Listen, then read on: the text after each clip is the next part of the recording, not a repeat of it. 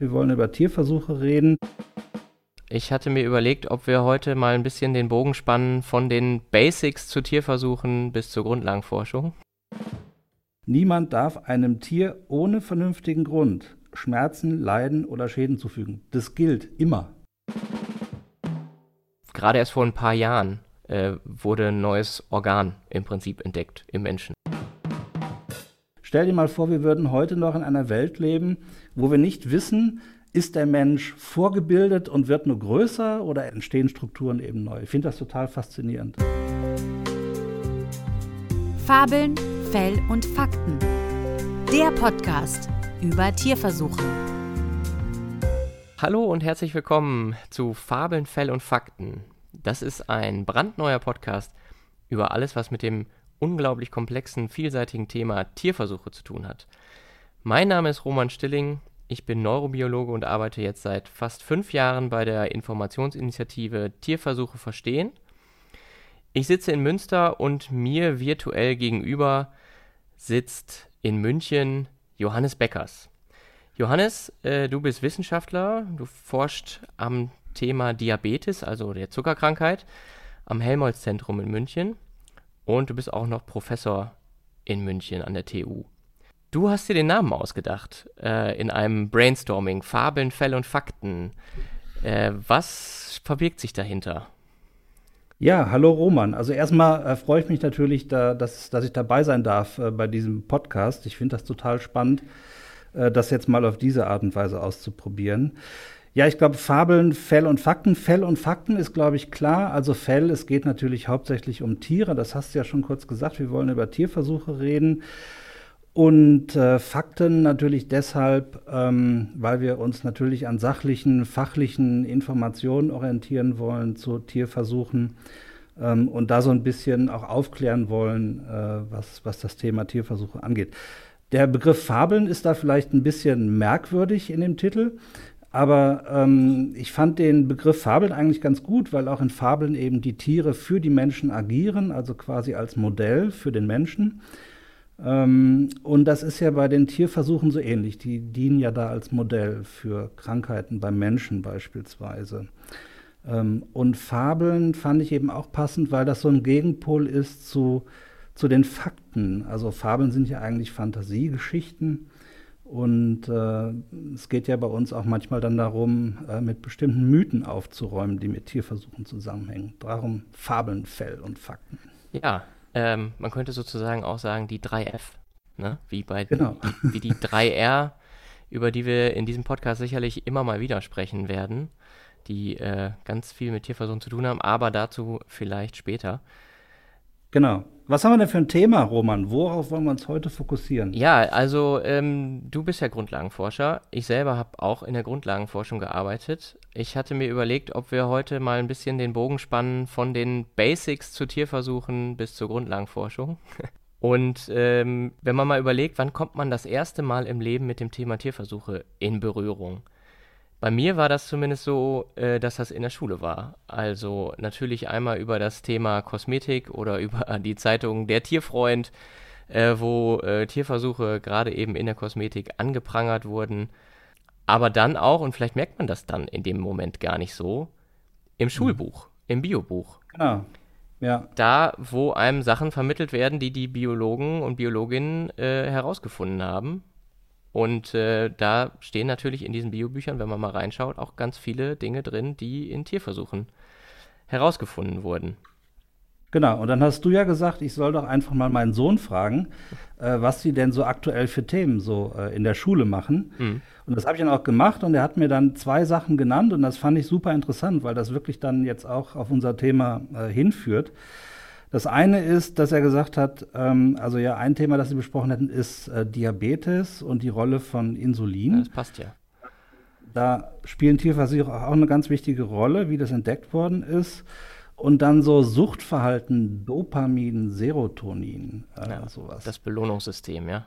Das, das ist das Belohnungssystem. Okay, ja, das ist überhaupt nicht mein Fachgebiet, aber ich glaube, du hast in der Richtung schon so ein bisschen ähm, Mehrfachkenntnis. Wie, wie hängt das zusammen mit Tierversuchen? Ja, also ein ganz berühmtes Beispiel aus der Vergangenheit äh, ist ja die, die Skinner-Box, wo man also sozusagen zeigen konnte, dass äh, Tiere, Ratten zum Beispiel oder auch Tauben, wenn sie in dieser Skinnerbox ähm, sitzen, sehr schnell einfache Verhalten lernen, um sich selber zu belohnen. Also zum Beispiel mit Futter oder halt auch, das ist äh, auch ein, ein, ganz wichtiger Bestandteil in der Suchtforschung mit, mit äh, Drogen, wie zum Beispiel Kokain. Und dann ähm, zum Beispiel einen Hebel drücken und dann kriegen sie eben Futter oder sie kriegen eine, eine äh, Dosis äh, ja, Kokain zum Beispiel zu fressen. Ähm, und da kann man dann, ähm, ja, genau eben halt die Verhaltensweisen studieren, die dazu führen, dass ähm, ja auch Tiere abhängig werden können, wie Suchtverhalten entsteht und welche Schaltkreise auch im Gehirn dazu beitragen und welche Neurotransmitter dazu beitragen, wie Tiere und Menschen vor allem eben auch süchtig werden nach bestimmten Dingen. Okay, also Tiere können auch drogensüchtig werden. Ja. Und sag mal, die äh, Skinner-Box heißt das, weil der Wissenschaftler so hieß, der das ent entwickelt hat oder woher kommt Genau, Skinner ist also wahrscheinlich jedem äh, Psychologiestudenten auch äh, ein Begriff, ist ein ganz, ganz berühmter Verhaltensbiologe, Psychologe. Mhm. Und das waren jetzt also Experimente, wo man dann äh, äh, gesehen hat, dass es sowas wie, wie diese Hormone Serotonin und Dopamin gibt? Oder? Naja, dafür muss man natürlich ins Gehirn reinschauen und schauen, wo, also diese Neurotransmitter waren ja bekannt, man wusste, dass es sie gibt, man wusste natürlich nicht so genau, in welchen Bereichen des Gehirns werden sie wie aktiv, was bewirken sie eigentlich. Und äh, das ist genau der Forschungsbereich, glaube ich, in dem ähm, ja, solche Regelkreise auch untersucht wurden und auch immer noch werden. Okay. Also da war dann der Tierversuch ein, ein gutes Modell für, für Verhaltensweisen auch beim Menschen. Ne? Absolut. Ich, äh, ich finde, wir haben jetzt, glaube ich, direkt ein ziemlich äh, spannendes Thema angeschnitten, Sucht, äh, weil, also wir werden zumindest oft ähm, bei meiner Arbeit damit konfrontiert, dass Menschen sagen, ja, unsere eigenen charakterlichen Schwächen, ja, die dazu führen, dass halt eben Krankheiten entstehen wie Suchterkrankungen, Alkoholismus ist ja auch so eine Sache. Ähm, die äh, führen dann dazu, dass halt äh, bei Menschen Leiden entstehen und jetzt müssen Tiere dafür leiden, damit wir die irgendwie bekämpfen und wieder in den Griff kriegen können. Das, das äh, sei ja wohl nicht, nicht gerechtfertigt. Und äh, ich finde gerade die Grundlagenforschung, die in dem Bereich Suchtforschung stattgefunden hat und auch nach wie vor immer noch stattfindet, die führt auch einfach dazu, dass sich solche Weltbilder, also wie wir mit psychiatrischen Erkrankungen zum Beispiel umgehen, doch komplett ändern. Also bis vor wenigen Jahrzehnten war das eben so, dass ähm, ja, Suchterkrankungen zum Beispiel als persönlicher Makel, ja, als, als Schwäche dargestellt wurden und eben nicht als Erkrankung äh, des Geistes oder des Gehirns dann. Und mhm. ähm, das finde ich einen ganz wichtigen Aspekt beim Thema Grundlagenforschung. Grundlagenforschung verändert dass nicht nur das, das reine faktische Wissen, was dann in den Büchern steht, sondern tatsächlich die Art und Weise, wie wir über die Welt denken und wie wir auch über unsere Mitmenschen denken. Ja, also da hast du natürlich absolut recht. Also das ist, glaube ich, ein ganz wichtiger Impact, Impact äh, den, den die Grundlagenforschung hat. Also allein auf unser, unser Denken.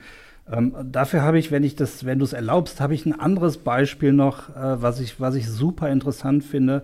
Und da ich eigentlich aus der Entwicklungsbiologie komme, finde ich das total faszinierend. Also man denkt ja immer so, dieses Wissen darüber, dass der Mensch aus der Befruchtung einer Eizelle entsteht, dass das ein Wissen ist, das hat die Menschheit schon ewig. Das müssen irgendwie die Ägypter gewesen sein. Äh, und spätestens bei der äh, Einführung äh, von, von Nutztieren, die man ja gezüchtet hat und so, muss das doch irgendwann mal klar gewesen sein, dass auch der Mensch und die Säugetiere aus einer befruchteten Eizelle hervorgehen. Aber das ist überhaupt nicht der Fall und das finde ich total faszinierend, denn also bis ins 18., neben ins 17. Jahrhundert hinein gab es im Prinzip noch so zwei Vorstellungswelten. Die eine Vorstellung war, dass der Mensch quasi komplett vorgebildet ist und während der Schwangerschaft der Frau einfach nur noch größer wird. Ja, die Proportionen ändern sich, also alles ist vorgebildet. Das waren die äh, Präformationisten, also die glaubten, alles ist schon da. Und dann gab es das andere Lager, die sagten, also äh, sämtliche Organe und Strukturen im Organismus, die werden, die werden nacheinander gebildet. Äh, das wissen wir natürlich heute, dass das so ist, ähm, dass die Strukturen also nacheinander alle entstehen. Und da gab es einen ganz großen Wissenschaftler, das ist der William Harvey, der hat zum ersten Mal so eine Beschreibung gemacht von verschiedenen Organen. Äh, der hat sich Hühnchenembryonen angeschaut und dann geguckt, wie, äh, wie der Darm gebildet wird und sowas, wie das Herz entsteht. Äh, das hat er alles genau beschrieben. Also im Ei sozusagen. Und, genau, also im Hühnchenei, ja, also das kann man so aufmachen, äh, die Schale so ein bisschen abnehmen und dann beobachten, wie der Embryo sich entwickelt. Und ich meine, bei Reptilien, äh, Amphibien und Vögeln war das natürlich alles klar mit dem Ei und den Spermien und so. Das, das war außer Frage, aber bei den Säugetieren war das eben nicht so. Da ähm, kann man die Eier nicht so direkt sehen, ne? Ja, genau, das war genau das Problem äh, dieser Zeit. Ähm, und ähm, der William Harvey hat aber dann gesagt, ex ovo omnia, das ist so ein ganz berühmter Ausspruch von ihm. Er hat gesagt, alles kommt aus dem Ei und das betrifft auch die Säugetiere. Und der hat dann versucht, diese Eizellen in Rotwild zu finden, hat also äh, dann wahrscheinlich auf der Jagd irgendwie sich äh, immer Rotwildtiere in der Brunft rausgeholt ähm, die und versucht, da Eizellen zu finden. Und es ist ihm einfach nicht gelungen. Das muss ganz schlimm für den ge gewesen sein, da keine Eizellen finden zu können. Und er hat dann tatsächlich gesagt, naja, vielleicht ist das Ei auch ähm, das Produkt der Empfängnis. Also er hatte, wollte da irgendwie seine Theorie und seine, seine Beobachtungen in Einklang bringen. Und dann hat das tatsächlich noch bis 1826, 27 so gedauert, bis Karl Ernst von Baer zum ersten Mal äh, eine Eizelle bei, bei Säugetieren äh, isoliert und beschrieben hat. Äh, das hat er beim Hund gemacht. Krass. Und dann hat das nochmal bis 1928 gedauert, bis man die erste menschliche Eizelle identifiziert hat. Das ist gerade mal noch nicht mal 100 Jahre her. Das muss man sich mal vorstellen. Und 200. Äh, das, 1928 Ach, war die Entdeckung, okay, ach, die Entdeckung der ersten menschlichen Eizelle. Ja? Wahnsinn. Und 1826 die erste Eizelle beim Hund. Ja? Also die Abstände sind da sehr groß. Und ähm, dieses Wissen ist natürlich auch die Grundlage für die Reproduktionsmedizin, die wir heute haben. Also in Deutschland hast du äh, seit 2016 jedes Jahr über 100.000 ähm, künstliche Befruchtungen, die gemacht werden, um kinderlosen Eltern den Kinderwunsch zu erfüllen. Ähm, und es gibt inzwischen 8 Millionen äh, IVF-Babys, die geboren wurden. Also es hat, hat auch einen riesen Impact auf die Medizin, aber viel wichtiger finde ich, stell dir mal vor, wir würden heute noch in einer Welt leben, wo wir nicht wissen, ist der Mensch vorgebildet und wird nur größer oder entstehen Strukturen eben neu? Ich finde das total faszinierend. Äh, dass das für uns ist das so klar, dass das so sein muss. Ja, und das, äh, das hat ja auch mit einer, mit einer äh, sozialen Struktur zu tun. Da komme ich wieder auf die Weltbilder. Ne? Ähm, wenn man, wenn man davon ausgeht, sozusagen, der, der kleine Mensch, der sitzt schon im Spermium drin. Die Spermien kannte man ja wahrscheinlich, weil die sind ja, also die kommen ja irgendwann raus. Genau. ähm, und äh, der, sozusagen der Mann gibt nur seine, seinen Samen dazu und dann, dann wächst das schon. Ähm, das äh, ist ja auch immer so ein, so ein bisschen, äh, das Patriarchat ne, wird daraus ja so ein bisschen abgeleitet.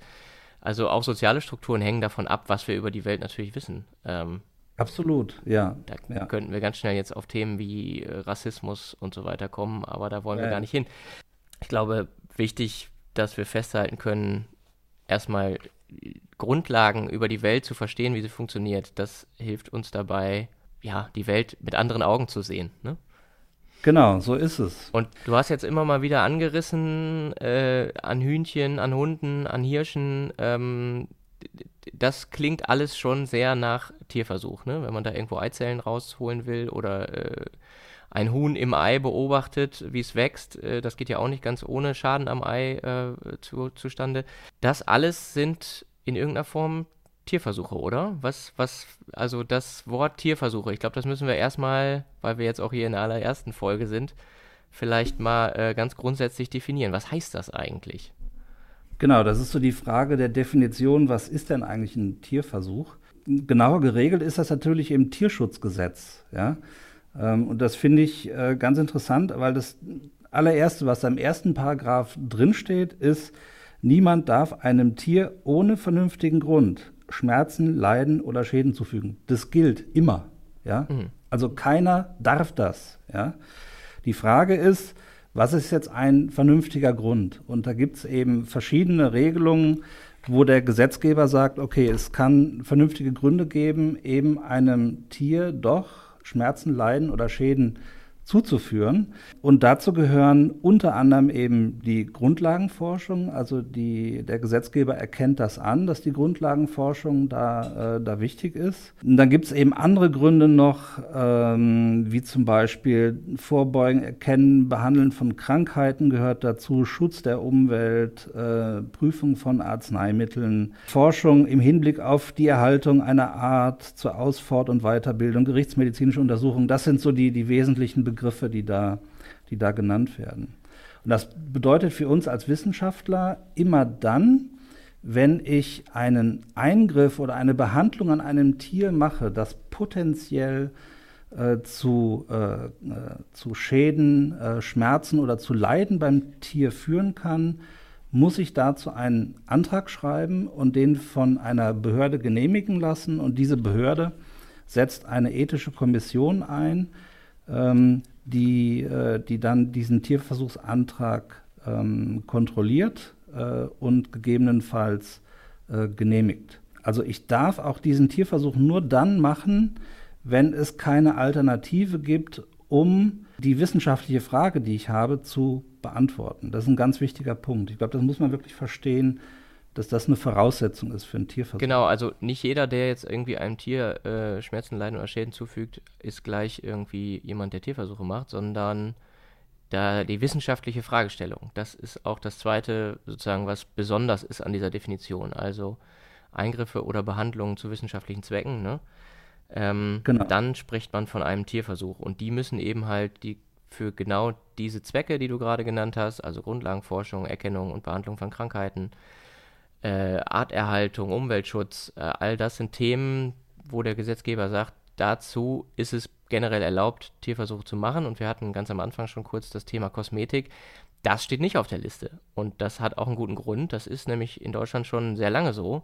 Tatsächlich die ersten Gesetze dazu gab es schon 1986, dass Tierversuche für Kosmetikprodukte, also zum Testen von Schminke, Lippenstift und so weiter, verboten sind. Mhm. Nämlich explizit nicht in dieser Liste aufgeführt werden, äh, zu den, von den Zwecken, zu dem Tierversuche erlaubt sind. Genau. Ich glaube, das ist auch einer von den, äh, von den Mythen, die ihr auf eurer äh, Webseite da aufgeführt hat, habt. Äh, Mythen über, über Tierversuche. Ne? Dass viele genau. Menschen eben glauben, dass äh, Tierversuche immer noch gemacht werden, um irgendwie Waschmittel oder Cremes oder sowas zu entwickeln ähm, was wirklich schon, ich glaube, war das seit den 90ern oder wann war das? Ist das, ist das ja, wie gesagt, 86 gab es das erste Gesetz, 86. Äh, 98 dann äh, auch die pflegenden Produkte erweitert. Mittlerweile ist das EU-weit geregelt. Da gibt es ein komplettes Vermarktungsverbot von e Kosmetik, die in Tierversuchen getestet wurde. Das äh, ist ein, ist ein eigen, ganz eigenes Thema, ein ganz eigener Kosmos. Den wollen wir jetzt heute nicht äh, ausführlich besprechen, sondern wir wollen bei der Grundlagenforschung bleiben. Genau, ähm, jetzt könnte man ja sagen, ja gut, ähm, vor 200 oder vor 100 Jahren war das noch so, ja, da brauchten wir noch die Grundlagenforschung, um irgendwie medizinisch weiterzukommen. Aber jetzt kann man natürlich, das ist eine vernünftige Frage, glaube ich, sagen, ähm, brauchen wir das denn heute noch? Ähm, brauchen wir heute noch Grundlagenforschung, um irgendwie weiterzukommen ähm, in der Biomedizin? Wie siehst du das, Roman? Ist ganz witzig. Ich habe zufällig gerade gestern ähm, ein Zitat dazu gelesen, äh, da ging es äh, 1875, da ging es um die Frage, soll in England ein Tierschutzgesetz eingeführt werden?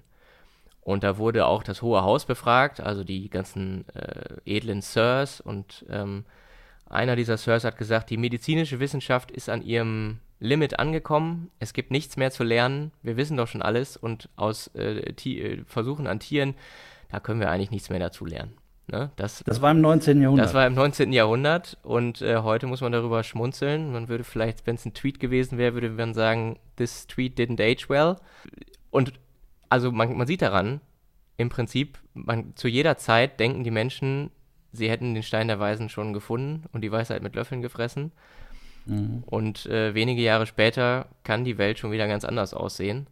Also ich denke, Wissenschaft ist immer ein Prozess. Es gibt immer was zu lernen und gerade in der Biologie, gerade in der medizinischen Wissenschaft, die ja wirklich noch nicht so alt ist, wie du gerade auch ausgeführt hast, da stehen wir noch ganz am Anfang. Also, wenn man jetzt überlegt, Physik, Mathematik, wie alt ist das schon, ne? Also Pythagoras und wie sie alle hießen, die haben ihre äh, Sachen schon vor Jahrhunderten gefunden. Ähm, Biologie, Medizin wird erst wird wirklich ernsthaft betrieben, ja, seit vielleicht 200 Jahren etwa, ne?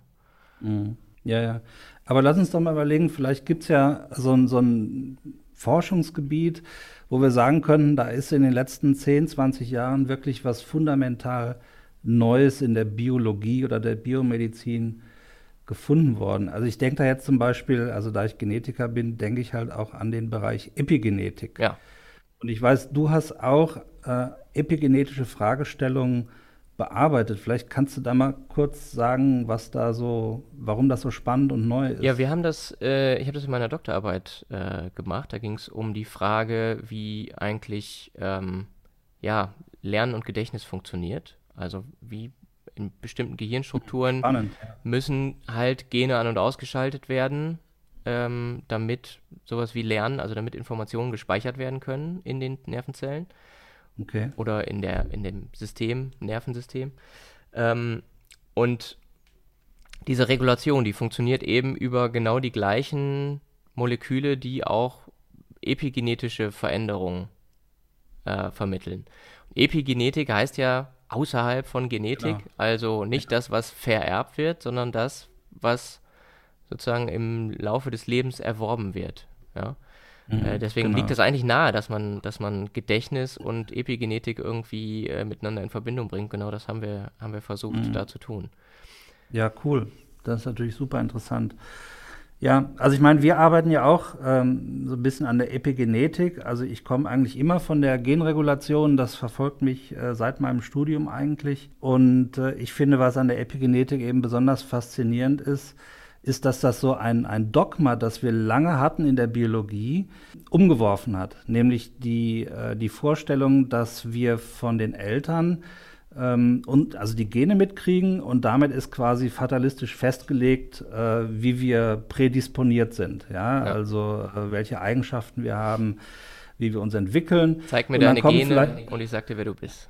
Genau, genau. Das ist, war so bis vor, vor 10, 20 Jahren war das so eine ziemlich feste Vorstellung. Und dazu kamen dann eben noch die Faktoren, also soziale Faktoren. Also wir sitzen mit unseren Eltern am, am Tisch und essen dasselbe wie die Eltern. Ähm, werden da, äh, was unsere metabolischen äh, Voraussetzungen angeht, quasi auch geprimed, sage ich jetzt mal so ganz salopp. Wir lernen Verhaltensweisen, die Gesellschaft spielt eine große Rolle ähm, wie, wir uns, äh, wie wir uns entwickeln.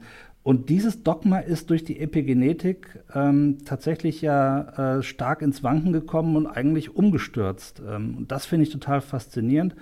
Und wir haben da ja selber auch äh, so ein bisschen dran geforscht und haben geschaut, was passiert, wenn Eltern Tiere, also bei uns sind das immer Mäuse, wenn die also so eine Diät kriegen, die sehr fettreich ist, äh, also erstmal, wie verändern sich diese Tiere? Und das ist dann genauso wie beim Menschen. Die werden also prädiabetisch, die werden fettleibig und so, also ganz normal wie beim Menschen auch. Und äh, die übertragen tatsächlich über die Eizellen und über die Spermien, da sind wir bei dem Thema wieder, übertragen die tatsächlich Informationen außerhalb der DNA, ja, die dann weitergegeben wird an die Nachkommen und dort wieder Auswirkungen haben auf die Ausprägung metabolischer Eigenschaften. Also die kriegen schneller eine Diabetes, die nachkommen, äh, die werden auch schneller fettleibig und so.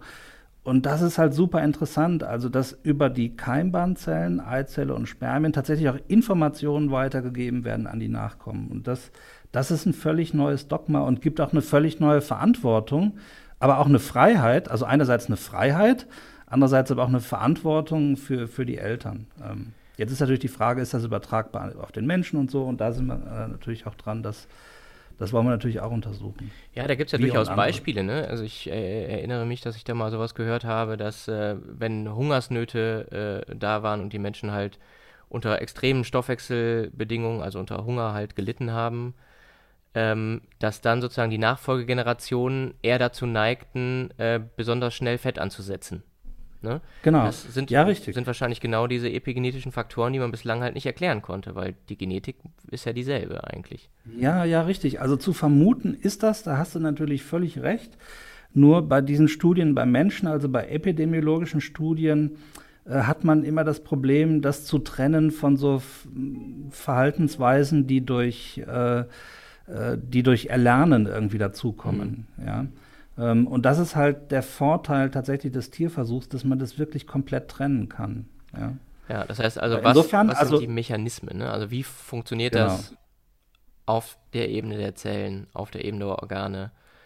Genau. Das kann man. Das ist jetzt der nächste Schritt. Also wenn wir jetzt verstehen, wie die Mechanismen funktionieren, ja, dann ist das prinzipiell im Gegensatz zu genetischen äh, Faktoren auch reversibel. Das heißt, wenn wir die Mechanismen jetzt verstehen, aus der Grundlagenforschung wieder, damit wir beim Thema bleiben, dann kann ich auch überlegen, wie kann ich denn ähm, solche Sachen wieder umkehren. Das ist halt super spannend jetzt im Augenblick. Also ich denke, was wir damit sa sagen wollen, ist ja, äh, also erstens, du hast gesagt, also äh, im 19. Jahrhundert war das schon so, dass man gedacht hat, ähm, wir haben schon alles in der Grundlagenforschung, wir brauchen keine mehr, ja. Und dann haben wir jetzt so, so ein Beispiel Epigenetik, das ist aber nur eins von vielen, glaube ich, wo man sieht, dass wir heute auch noch fundamental neue Dinge in der Biomedizin lernen können. Ja, vielleicht noch mal so zwei, zwei ganz plakative Beispiele, die mich persönlich ziemlich umgehauen haben. Ähm, ja. Gerade erst vor ein paar Jahren äh, wurde ein neues Organ im Prinzip entdeckt im Menschen. Ne? Also man denkt irgendwie. Was war das denn? Ja, also dass es Lymph, ein Lymphsystem im Gehirn ah, gibt. Ah, okay. Ja. Ähm, Im Gehirn? Ja, im Gehirn. Man hat halt, also lange, lange galt, das ist auch wieder so ein Dogma, was sich halt irgendwie so durch die Wissenschaft gezogen hat. Das Gehirn ist äh, immunprivilegiert, so nennt man das. Das heißt, äh, okay. das Gehirn ist abgekapselt, ja, durch die Blut-Hirn-Schranke.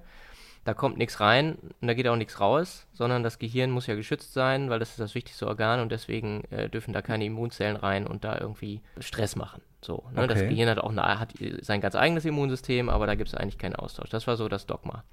Und das äh, ist peu à peu gefallen. Man hat also diese Immunzellen, die eigentlich nur im, im Blut irgendwie sein sollten, auch im Gehirn äh, gefunden und hat sich gefragt, woher das denn wo kommt und hat dann irgendwann in Mäusen tatsächlich eine Struktur fest, äh, festgestellt äh, und gefunden, die ein lymphatisches System auch äh, im, im Gehirn zeigen. Äh, ne? Also man hat genau mhm. genau das gefunden, wonach man eigentlich gesucht hat und okay. hat es dann später auch im Menschen gefunden. Ähm, okay. Das war. Und wann war, wann war das? Es ist, ist, keine zehn Jahre her. Also das, cool. ist, das ist wirklich krass. Und das andere, ja. das andere Beispiel, mit dem ich selber auch zu tun hatte, ist das ganze Thema Mikrobiom. Also ja, dass, wir, dass wir von Bakterien besiedelt sind, ist kein, keine Neuigkeit. Das wussten mhm. wir. Ja, mittlerweile wissen wir sogar, dass äh, ungefähr die Hälfte aller Zellen, die wir so mit uns rumtragen, Bakterienzellen sind. Mhm. Mhm. Wir wussten aber lange nicht, was das alles so mit uns macht. Und äh, ja, da ja. gibt es auch ganz alte Forschungen schon aus den 20er, 30er Jahren, wo man wirklich halt sterile Tiere aufgezogen hat, äh, durch Denen geht es gar nicht so gut. Durch Kaiserschnitt und die können, mhm. die können äh, überleben, wenn sie sozusagen in der sterilen Umwelt bleiben. Man kann die auch wieder, ja. wieder besiedeln mit einem Mikrobiom, aber wir sehen mittlerweile, was für Auswirkungen das, also es gibt im Prinzip fast keine Krankheit mehr, die nicht mittlerweile in irgendeiner Form mit Veränderungen auch im Mikrobiom ähm, einhergeht. Ne? Also das, das wird, ja. ist ein Feld, was im Moment wahnsinnig explodiert. Ja, das stimmt, da hast du recht. Ja, äh, ich glaube, ein paar Kilogramm an Bakterien tragen wir ständig mit uns rum. Ja, ja ziemlich so, genauso. Interessanter Gedanke. Genauso viel Und Masse, ohne die wird es uns gar nicht gut gehen. Ähm, das muss man auch wissen. Ja. ja, also ich glaube, also für uns beiden ist das, glaube ich, ziemlich klar, dass, ähm, dass wir auch fundamental neue Dinge ähm, noch finden in der Grundlagenforschung. Insofern können wir froh sein, dass der Gesetzgeber das auch, auch so sieht. Ja, die Frage, die sich mir dann natürlich immer stellt, ist, klar, das ist jetzt Grundlagenforschung, wir finden neue Sachen, aber was heißt das jetzt für uns? Ne? Also, ähm, was machen wir daraus? Und ich finde, mhm. auch da ist das Beispiel Epigenetik eigentlich ziemlich gut, weil wir, wir untersuchen ja erstmal, wie funktioniert das Gesunde, ja? Also wie funktioniert das eigentlich generell? Und mhm dadurch lernen wir ja auch oft erst, was eigentlich Krankheit bedeutet. Nämlich, was, genau. was passiert, wenn das System, das eigentlich so normalerweise funktioniert, gestört ist. Das heißt, mhm. wenn, wir, wenn wir irgendwas heilen wollen, müssen wir irgendwie auch wissen, was bedeutet denn Heilung? Wie, wie, wie sieht denn der Ursprungszustand eigentlich aus? Also wir sehen ja von außen oft nur Symptome bei einer Krankheit, aber wie das sozusagen auf molekularer Ebene äh, funktioniert, ist, ist ja die zweite Frage. Und bei der Epigenetik finde ich es besonders interessant, weil man dadurch ja ja im Prinzip einen neuen Ansatz hat. Also wir wissen jetzt, bestimmte Dinge äh, die man vielleicht sogar auch vererbt bekommt, sind reversibel. Das heißt, wir können was machen. Ne? Wir sind jetzt genau. nicht unserem Schicksal ja. ausgeliefert. Das hast du ja vorhin so schön gesagt mit der Freiheit. Genau, genau. Ähm, ja, wir können was machen. Wir wissen vielleicht noch nicht im Detail wie. Ja? Also welche, an welchen Schaltern man wie dreht, mit welchem, ja, mit welcher, mit welchem Wirkstoff können wir was bewirken. Und das ist halt der lange Prozess, der sozusagen dann von der Entdeckung in der Grundlagenforschung bis dann irgendwann mal in der klinischen Anwendung, der da stattfinden muss. Ähm, und da stecken wir, glaube ich, bei der Epigenetik, glaube ich, gerade mittendrin, ne? Genau, ja, das sehe ich auch so. Ja, ich glaube, das ist so ein Problem der Rechtfertigung der Grundlagenforschung, dass der Bogen, den die Grundlagenforschung spannt, bis zur Anwendung, ähm, der ist tatsächlich sehr, sehr groß. Also jetzt hatten wir das Beispiel von, von William Harvey, ähm, das ist äh, über 200 Jahre her. Ja? Mhm. Ähm, und keiner, der heute irgendwie eine, eine Behandlung kriegt, um mit, mit äh, assistierter Reproduktionstechnik nachkommen äh, zu zeugen, ähm, wird an William Harvey denken. Ja, ähm, ist völlig klar. ja. Ähm, ja, gut. Steht, steht auf der Verpackung ja. nicht mit drauf, ne? steht nicht mit drauf, ja.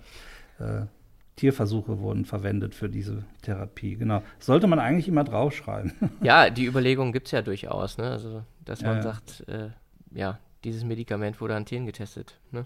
Ja. Du, Roman, lass uns mal gucken, dass wir ähm, einen Deckel drauf kriegen auf, unsere, auf unseren ersten Podcast. Ja. Ähm, ich glaube, wir haben so die, diese wichtigen Themen, Grundlagenforschung, äh, wofür brauchen wir die, ähm, rechtfertigt das Tierversuche haben wir aus unserer Sicht, glaube ich, ganz gut ähm, in, jetzt so, so umrissen.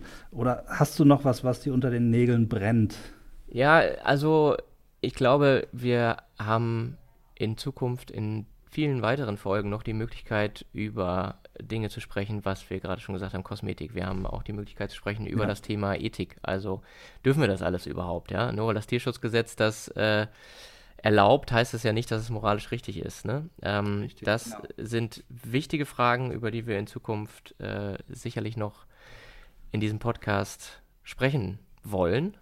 Genau. Vielleicht können wir uns auch mal Experten ranholen für, für bestimmte Themen. Das, das werden wir müssen. ja, genau. Wie, wie wollen wir umgehen mit, äh, ich, also, äh, ich, also wir zwei sind natürlich überzeugt ähm, davon, was wir jetzt so erzählt haben. Es gibt sicherlich aber auch Leute, die Dinge anders sehen als wir. Ähm, wollen wir Kritik hören oder wollen wir keine Kritik hören? Absolut. Roman, Absolut wollen wir das. Wir wollen, äh, ja, das ist ja auch ein Anspruch der Initiative Tierversuche verstehen, äh, für die ich arbeite. Und äh, wir wollen Dialog fördern. Ja, wir wollen Diskussion. Äh, da wird es sich reiben. Das ist ganz natürlich. Ich denke, das ist auch ein never-ending Process, äh, diese Diskussion. Und das ist auch gut so. Und wir sind lernsüchtig. Wenn wir irgendwas Falsches gesagt haben, lassen wir uns gerne korrigieren, oder? Klar. Absolut. Gut. Ja, Johannes, damit äh, haben wir, glaube ich, den Deckel drauf. Ähm, wir haben heute über das Thema Grundlagenforschung gesprochen und Tierversuche. Und äh, ich glaube, wir haben äh, ganz gut rausgearbeitet, dass Grundlagenforschung nicht einfach nur dazu dient, Neugier zu befriedigen von ähm, irgendwelchen Forscherinnen und Forschern, sondern wir haben festgestellt, so kommt Wissen in die Welt und so ändern sich auch äh, Weltbilder. Und so kommt das Wissen auch ins Biobuch. Ne? Also wenn, wenn ihr das gehört ja. habt und äh, das nächste Mal euer Buch aufschlagt, dann schaut mal genau rein, woher kommt das Wissen eigentlich, was da drin ist. Genau, andere Themen, Ethik, Recht, Kosmetik, alles Mögliche, was mit diesem sehr vielschichtigen Thema zusammenhängt, besprechen wir in anderen, weiteren Folgen. Super, Roman. Ich glaube, das war ein super äh, Schlusswort. Äh, jetzt bleibt uns noch zu sagen, vielen Dank fürs Zuhören bis hier zum Schluss. Genau, und wenn ihr uns auch noch weiterhin zuhören wollt, dann abonniert diesen Podcast überall da, wo es Podcasts gibt. Und wenn ihr uns Kommentare schicken wollt, dann geht das über die Webseite www.tierversuche-verstehen.de. Da findet ihr auch unsere Kontaktdaten, wenn ihr uns direkt kontaktieren wollt. Und ja, dann bis zum nächsten Mal.